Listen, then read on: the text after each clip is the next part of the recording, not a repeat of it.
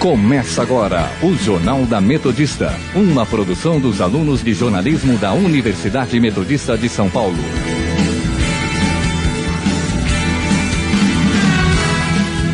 Boa noite. São 8 horas e 31 minutos. Está começando agora mais uma edição do Jornal da Metodista. Eu sou o Bruno Palamin e apresentando a edição desta noite estão comigo Bruno Zanqueta e Beatriz Lopes. Acompanhe as principais notícias desta sexta-feira, dia 13 de setembro de 2019.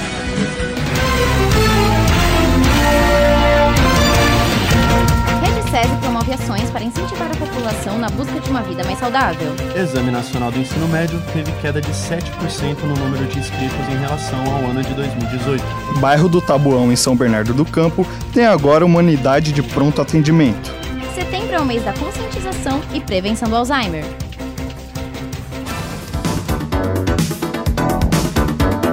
USP, Unicamp e Universidade Federal de Minas Gerais são as três melhores instituições do ensino superior brasileiras no Times Rare Education. O ranking internacional avaliou este ano mais de 1.396 universidades em 92 países. O Brasil é o sétimo país com maior representatividade no número de instituições analisadas. Apesar dos avanços, as universidades brasileiras não conseguiram ultrapassar o top 1000. Quem lidera o ranking é a Universidade de Oxford, no Reino Unido. Aliança Internacional pela Liberdade Religiosa será a principal pauta da reunião entre o ministro das Relações Exteriores, Ernesto Araújo, e o secretário dos Estados norte-americano, Mike Pompeo. A proposta visa combater o preconceito religioso e abrange todas as religiões, mas dará mais atenção a católicos e evangélicos. A iniciativa foi comemorada por entidades evangélicas dos Estados Unidos. O ministro disse que está totalmente de acordo com o esforço de promover a liberdade religiosa por todo o mundo. A reunião acontecerá ainda nesta sexta-feira em Washington. O sedentarismo é a falta ou ausência de atividades físicas. Acredita-se que 46% da população brasileira seja sedentária. Pensando nisso, a Rede SESI promove ações para incentivar a população na busca de uma vida mais saudável. Nossa repórter, Bianca Burim, está ao vivo em uma das unidades do SESI e irá trazer mais informações sobre essa ação. Boa noite, Bianca. Boa noite, Beatriz. Boa noite, ouvintes. Hoje eu estou aqui em Santo André, em uma das unidades do SESI, e nós iremos conversar um pouco com o Bispo, orientador de esportes do SESI, para ele contar um pouquinho mais sobre as ações que o SESI promove. Boa noite, Bispo. Boa noite, Bianca. Boa noite a todos. É um prazer estar recebendo vocês aqui na nossa casa é, para falar um pouquinho sobre atividade física, né? Sobre da rota saudável e o que nós temos hoje de que a gente pode englobar as atividades que a gente vai ter no dia de amanhã, que é um dia muito especial para a gente aqui do SESI. Bom, aproveitando que você já deu a deixa, conta um pouquinho mais para gente como que vai funcionar essa Rota SESI São Paulo de vida saudável. Bom, para falar da rota, eu vou colocar para você que é um evento que está nas 50 unidades que a gente tem em todo o estado. Principalmente agora, para mim aqui, eu estou falando sobre as cinco unidades que nós temos no ABC. É São Caetano, Diadema, Santo André, São Bernardo e Mauá. O que, que é a Rota da Vida Saudável? Bom, ela teve o objetivo de iniciar com uma caminhada, para que a gente possa explorar não só dentro da unidade, mas também fora. E temos seis horas de atividade. O objetivo principal é, de, é demonstrar para o público, não só o público beneficiário da indústria, como também o não beneficiário, que o SESI está de portas abertas para todos eles, para atividade física. Então, esse evento de amanhã começa que horas? Bom, nas unidades de Diadema, São Caetano e Santo André, começa às 8 horas da manhã. Em São Bernardo, às 10 horas. Em Mauá, às 9.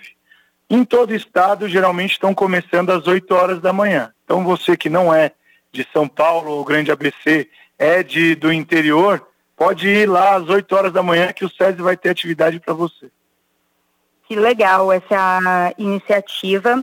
E me conta um pouquinho mais sobre as atividades que vão ser realizadas amanhã ou em todos os estados e nas 51 unidades. Bom, vai ser muito legal. Eu posso falar um pouco mais especificamente de Santo André, porque é onde eu e a minha companheira de orientação aqui, Patrícia, organizamos para poder receber esse público que não é só o beneficiário, que é também o público não beneficiário, para ter essas atividades. A gente começa às 8 horas da manhã com aquecimento para a caminhada. Nossa caminhada terá o percurso de 2 quilômetros e logo após ela teremos uma corrida de 6 quilômetros. Logo depois dela a gente vai ter várias atividades. A gente vai ter alongamento, a gente vai ter aula de zumba, a gente vai ter aula de funcional, a gente vai ter pilates, a gente tem também o torneio de dança, a gente tem banda convidada no final do, das atividades. Nós vamos ter torneio de supino e leg press para todo mundo que queira vir participar. E tem mais ainda. Nós vamos ter um plantão de nutrição.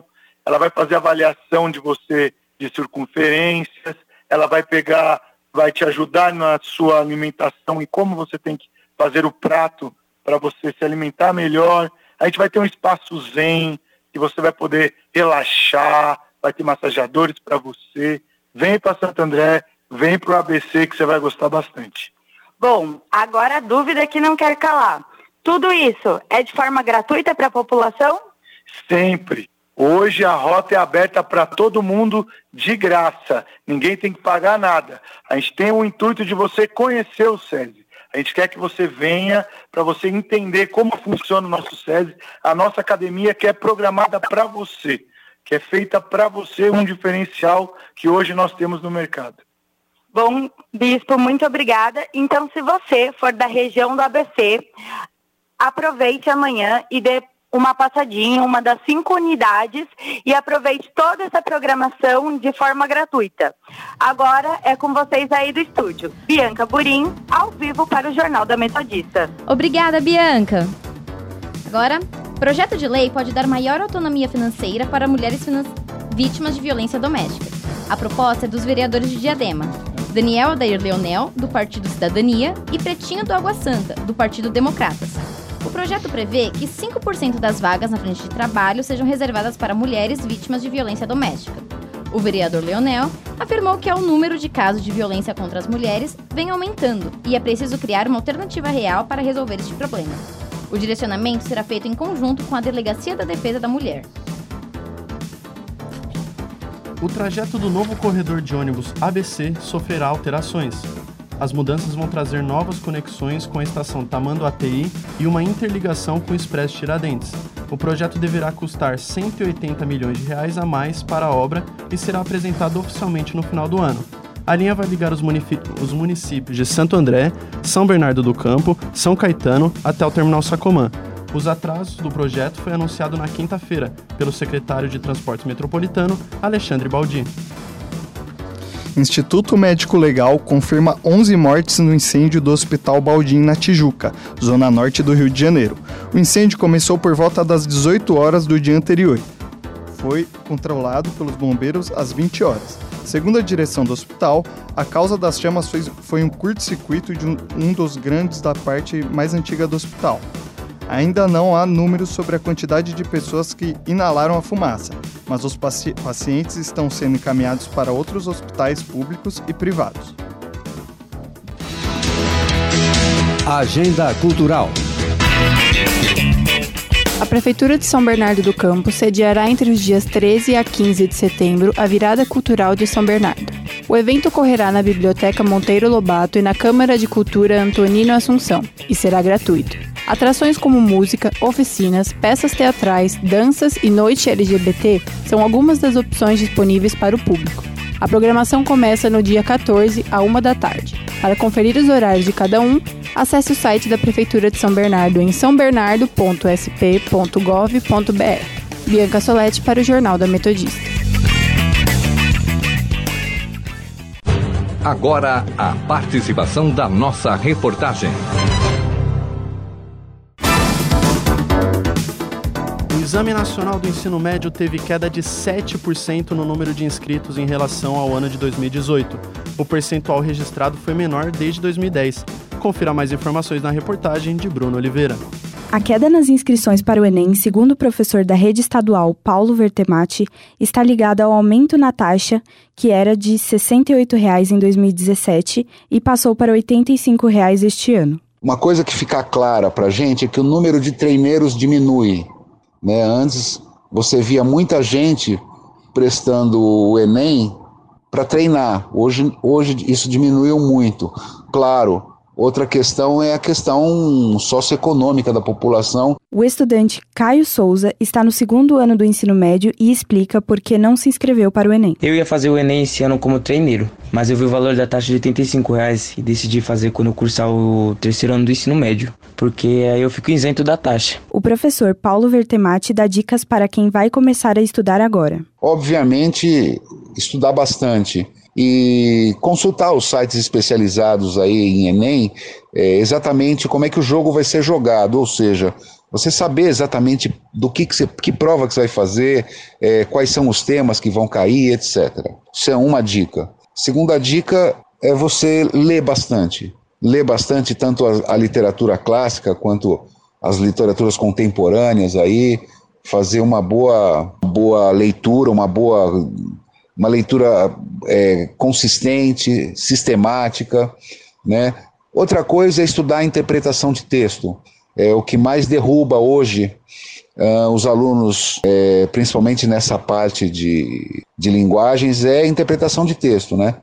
Interpretação de textos é uma, é uma carência muito grande dos nossos alunos por dificuldades desde o, fundamental. A aluna Sara Mendes não faz cursinho preparatório, quer entrar na USP e conta a rotina de estudos dela. Tem alguns livros aqui preparatórios para vestibular e eu pego eles e estudo um pouco, principalmente as matérias que eu tenho mais dificuldade e videoaulas também para redação. Ao todo, foram 5 milhões de inscritos no Enem, sendo 59,5% mulheres. A faixa etária predominante é de 21 a 30 anos.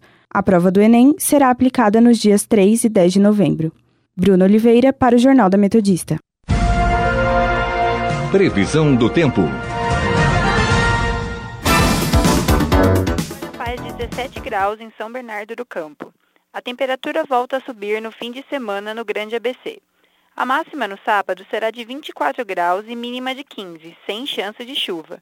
Na capital, o tempo também é de sol, com temperatura entre 26 e 15 graus. No domingo, o dia ficará ainda mais quente, com temperaturas entre 28 e 30 graus.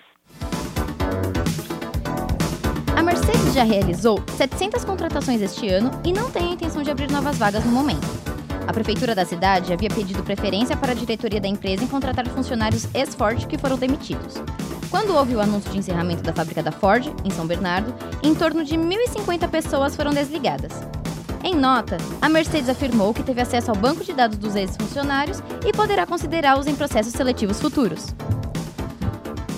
A Agência Nacional de Vigilância Sanitária propõe novos rótulos nos alimentos que indicam o alto teor de açúcar, gordura e sódio. A proposta para atualizar os rótulos nutricionais dos alimentos embalados vai passar por consulta pública durante 45 dias. Segundo a Anvisa, o objetivo é facilitar o entendimento da rotulagem pelos consumidores para a realização das escolhas alimentares. Os alimentos com teor alto de sódio, gordura e açúcar teriam um símbolo de uma lupa no rótulo frontal, para que o consumidor visualize com mais facilidade. Se a norma entrar em vigor, as empresas deverão utilizar este símbolo quando o teor dos ingredientes passar dos limites adotados pela Anvisa. Faculdade de Medicina do ABC realiza aula aberta para pacientes que sofrem com doenças inflamatórias intestinais. O evento acontece nesse sábado a partir das 9 horas da manhã, no campus da Universidade em Santo André. Os interessados vão participar de aulas sobre as doenças inflamatórias intestinais, bem como os tratamentos atuais e as novas per perspectivas. Neste ano, o Centro de Pesquisa Clínica da faculdade deu início a novo estudo nesta área e possui ainda um ambulatório específico. Pacientes da rede pública têm de aguardar até sete meses para receber o diagnóstico de câncer. É o que mostra o último relatório sobre a situação atual da doença no Brasil, formulado pela Auditoria do Tribunal de Contas da União. A espera faz com que mais da metade dos exames sejam realizados com o tumor em estado avançado.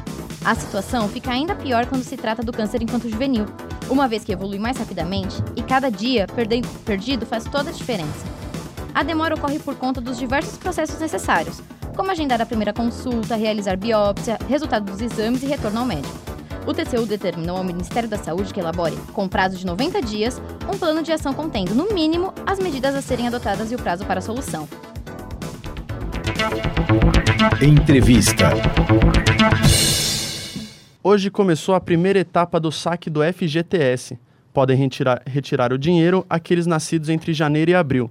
O saque de 500 reais é chamado de emergencial ou imediato. De acordo com a Caixa Econômica Federal, os primeiros beneficiados são os poupadores e os correntistas que autorizaram o depósito automático.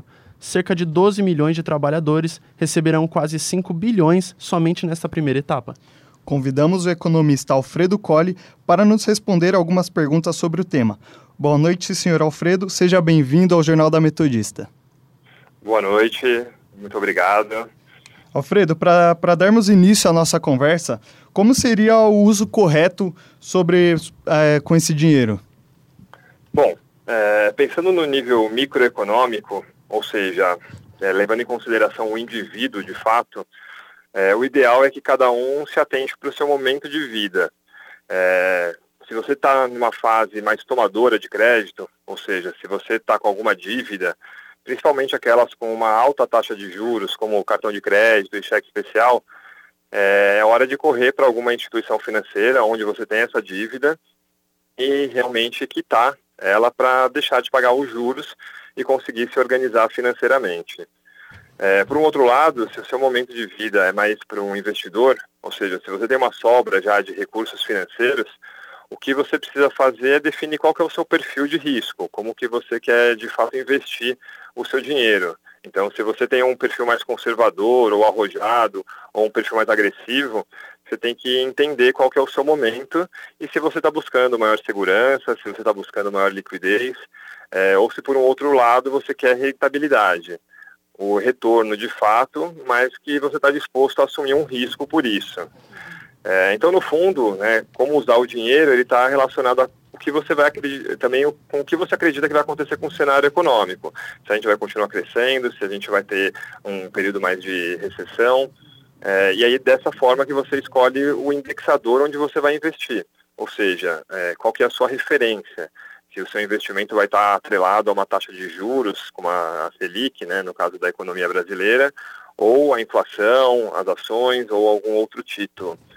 É, o fato é que a gente passa por um momento de crise nesse momento, as taxas de juros estão baixas, considerando o patamar histórico brasileiro, mas também não significa que vai ficar assim. A gente, de fato, é, tem algumas expectativas, mas pode variar bastante o cenário e considerando que rentabilidade passada não significa um retorno futuro, é, você tem que levar em consideração realmente o seu perfil. Então, uma solução pode ter um fundo de investimento multimercado, um tesouro direto atrelado à inflação ou algum um pré-fixado.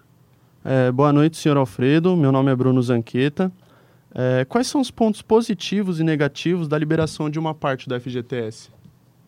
Bom, é, pensando no nível macroeconômico, é, o momento atual da economia brasileira, que apresenta alguns sintomas de melhora é, na economia, é, a gente é, acredita que existe um, um, lado positivo porque ele movimenta de fato a economia, ou seja, ele coloca, né, ele injeta mais dinheiro na economia.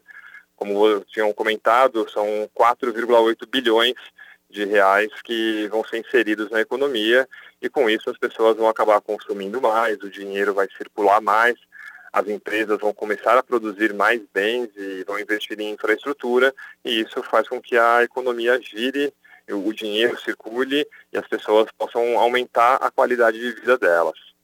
Ah. Pensando já no cenário negativo, é, quando você se estimula a economia pelo consumo né, e não pela infraestrutura de fato, você atua na relação principal da, da economia, que é a lei da oferta e da demanda, que diz que quanto maior a demanda, maior vai ser o preço. Então, simplesmente colocar mais dinheiro na economia, é, voltado ainda mais para o consumo, pode gerar um impacto inflacionário que não estava previsto.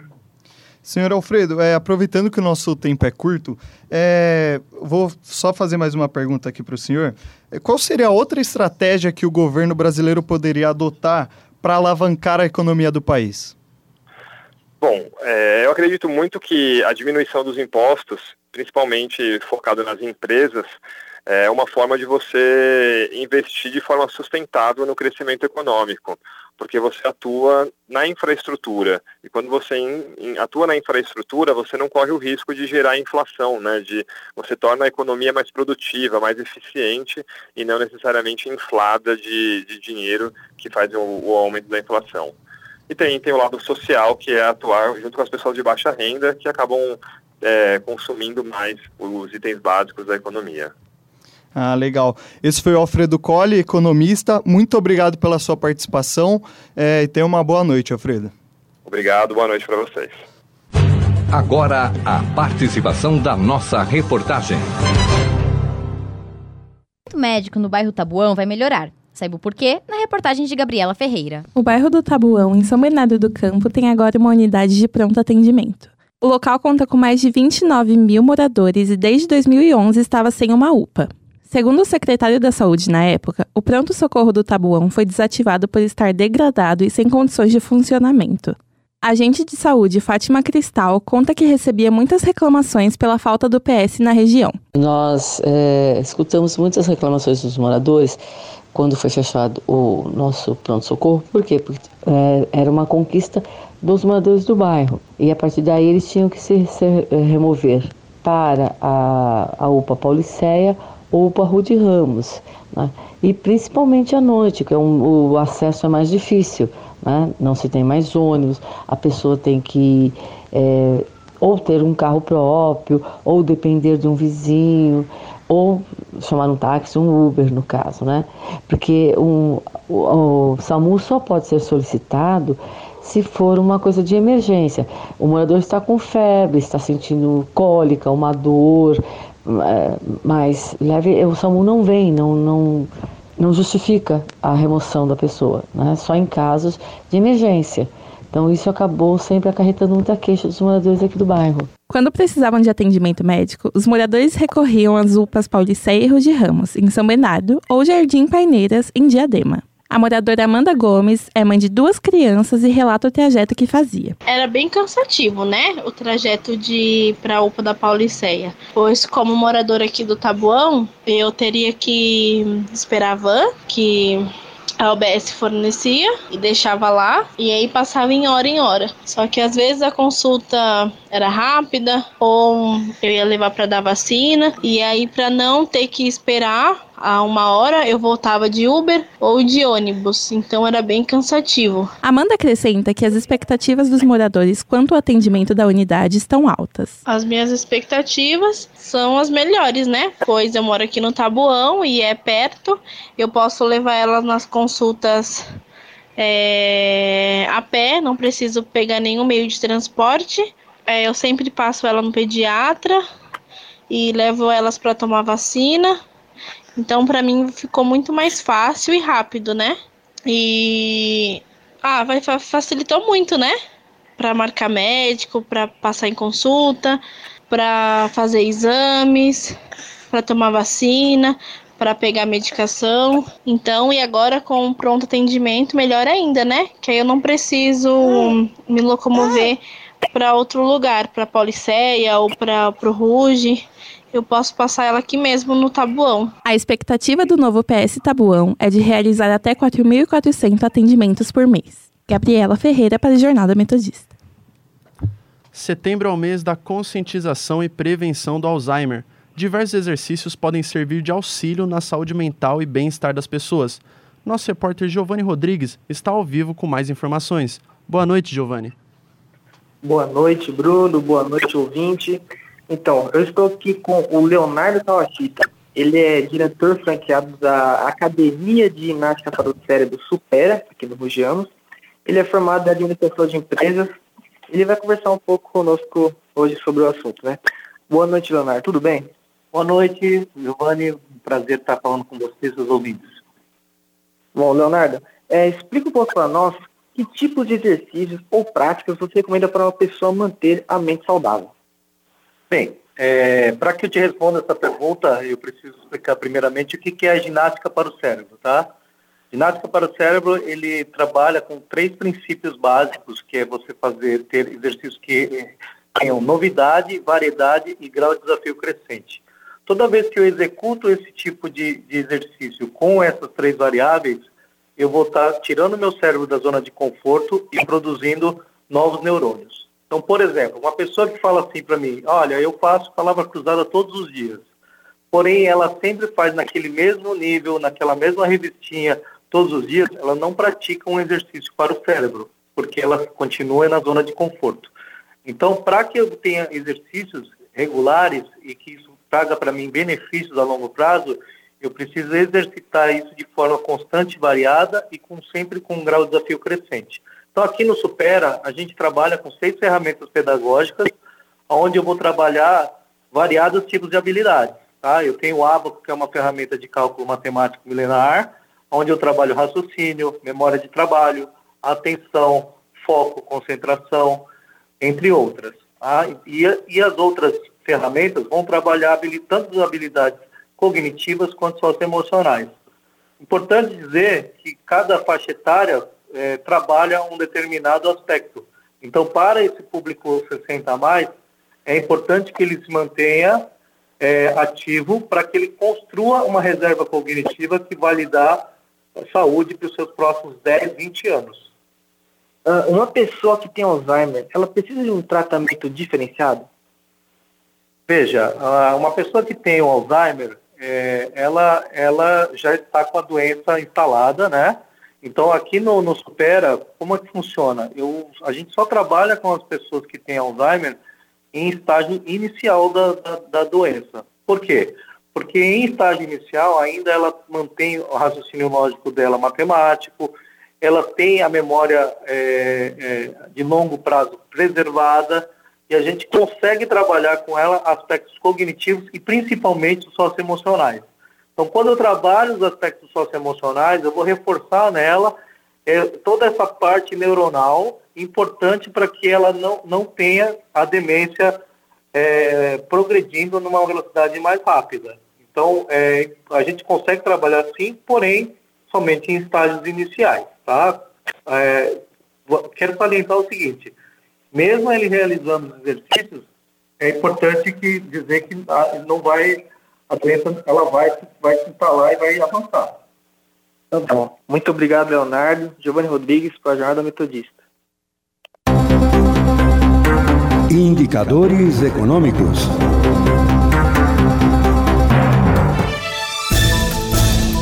O dólar fechou em R$ 4,67 para compra e venda, com variação de 18%. Já o euro fechou em R$ 4,50 para compra e venda, com variação de mais de 35%. A bolsa de valores fechou em baixa de 83%, com 103.501,18 pontos. Bianca Soletti para o Jornal da Metodista.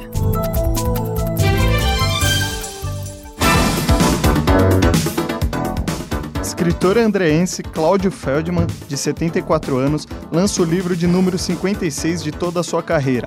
O livro No Oco da Madeira será lançado amanhã durante o evento Sábado Literário, na Biblioteca Paul Verris, em São Caetano do Sul, às 10 horas da manhã. O autor, autor selecionou para a obra os melhores contatos que fizeram para parte do suplemento literário, Correio das Artes, que completou 70 anos de atividade. Cláudio se dedica ao universo da escrita há 60 anos e não pensa em parar. No Jornal da Metodista, as informações do trânsito. A Avenida Doutor Rude Ramos está com o trânsito sentido Estado das Lágrimas. Trânsito parado na saída 14 da Via Anchieta. O tráfego se encontra livre na Caminho do Mar, mas com um engarrafamento intenso na Avenida Lions. Bianca Solete para o Jornal da Metodista.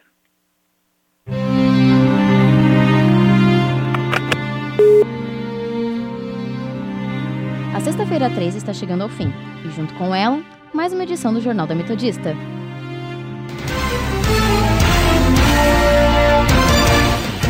Apresentação de Bruno Zanqueta, Beatriz Lopes e Bruno Palamin. Reportagem de Gabriela Ferreira, Bruno Oliveira, Bianca Burim e Giovanni Rodrigues. Redatores: Andressa Schmidt e Arthur Souza. Boletim e Serviços, Bianca Soletti. Editora-chefe, Daniele Moraes. Trabalhos técnicos por Douglas Legória. Orientação da professora Filomena Saleme. O Jornal da Metodista chega ao fim. Boa noite.